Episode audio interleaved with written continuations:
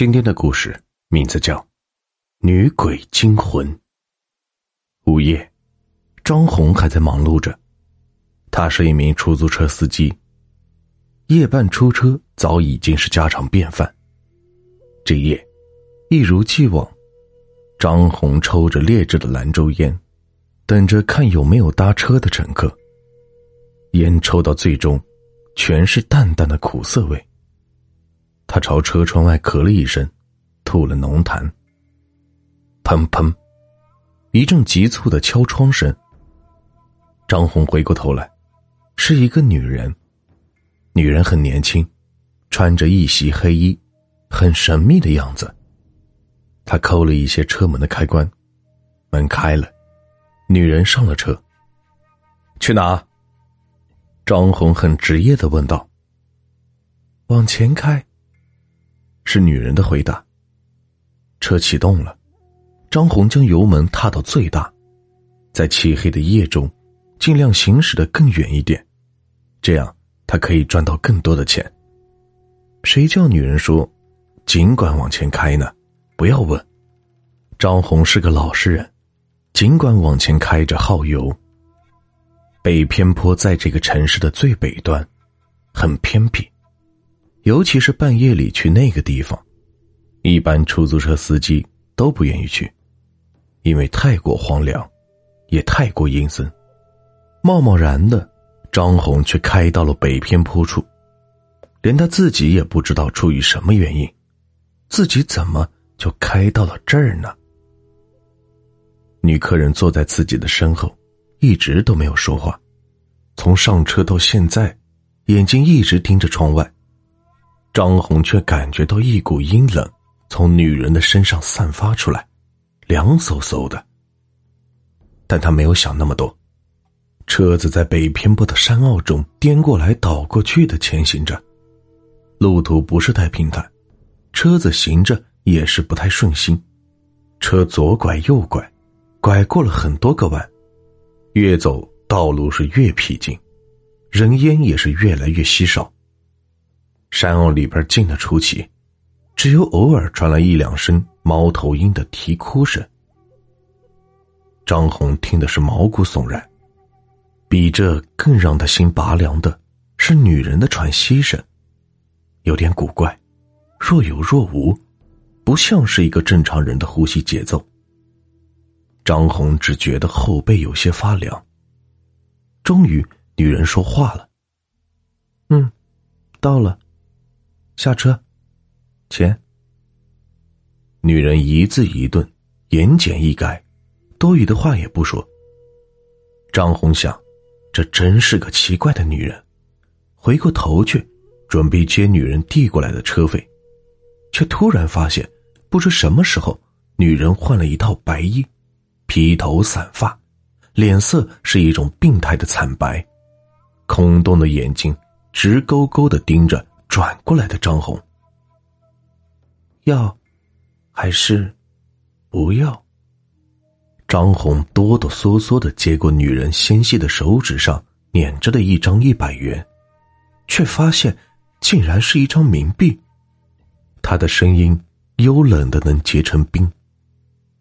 开门，我下去。女人还是多余的词也没有。女人下车后。张红大气也不敢出，心突突的过着电。等女人走远了，张红打开马达，比刚才开着更快，车没命的奔跑了起来，像荒原上的野马。回到家后，张红是大病不起，一连好几天都会想起那么惊悚的一幕，在脑海中一遍又一遍的回放着。他是个无神论者。不相信这个世界上有鬼魂这一说，可那晚发生的事，他解释不通。张红将自己的遭遇告诉了女友陈晴，他也说，这世界上根本就没有鬼，一定是你的幻觉。张红宁可相信这真的是幻觉，不是发生在自己生活中的现实。但此时陈晴却沉默了，眼睛咕噜噜的转着。我们努力了这么多年，还是住在这几平方的地方，你不觉得很凄凉吗？他问张红。张红不知道女友怎么会提起这个问题，但一想到自己这么多年一直亏欠着陈静，神色窘迫了起来。啊，让你跟着我一起受罪了，我也是没法子，开出租车又能挣几个钱？他满怀歉意的看着陈青。陈青搂着张红说：“现在有个法子。”可以很容易的赚到钱。你，你赚不赚？张红立马有了兴趣，坐直了点，催促道：“什么法子？你快说。”他趴在张红的耳边，把他的方法说了一遍。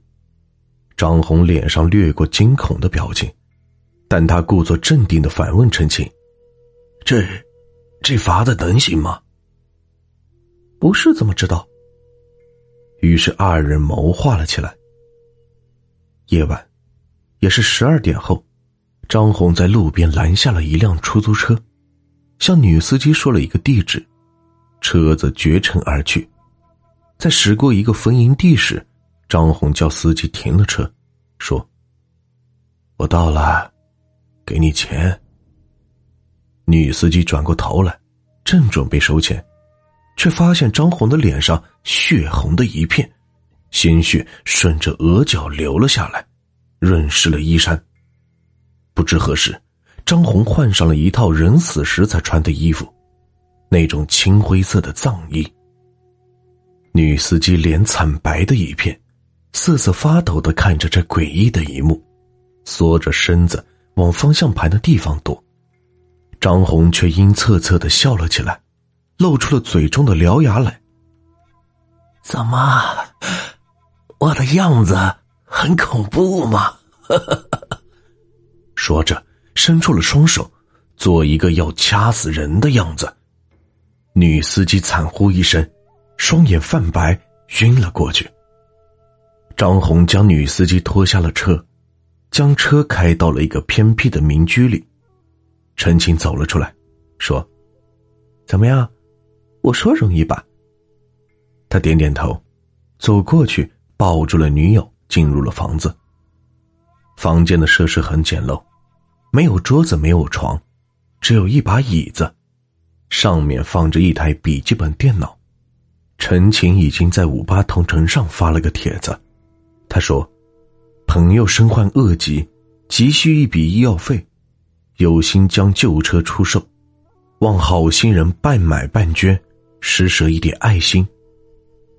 张红和陈晴用这样的方法做成了几笔买卖，日子立马就阔了起来。